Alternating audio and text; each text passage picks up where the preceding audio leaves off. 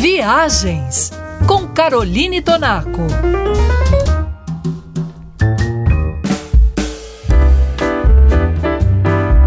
Você aterrissou em Los Cabos, conheceu as atrações de Cabo São Lucas e agora segue por aproximadamente 30 quilômetros para descobrir os encantos de San José del Cabo.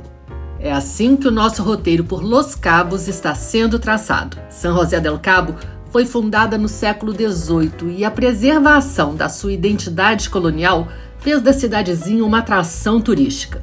Comece explorando seu centro histórico. A Plaza Mijares é tipicamente mexicana e as ruas ao seu redor são todas enfeitadas com bandeirolas coloridas e ocupadas por lojas, bares, restaurantes e muitas galerias de arte. Às quintas-feiras, a praça se transforma num charmoso espaço de entretenimento a céu aberto. Artistas locais expõem os seus trabalhos, tendo como pano de fundo música ao vivo e o vai e vem de moradores e turistas. Outra boa pedida é fazer à noite o tour gastronômico de São José del Cabo, que oferece ao viajante os sabores típicos, diferenciados e até mesmo exóticos da região. O tour visita cinco propriedades para destacar o que há de melhor na gastronomia e na mixologia local. Você faz uma degustação de mescal, de tapas, de petiscos e de drinks autorais em bares e restaurantes renomados. Por fim, encerra a noite em um bar dançante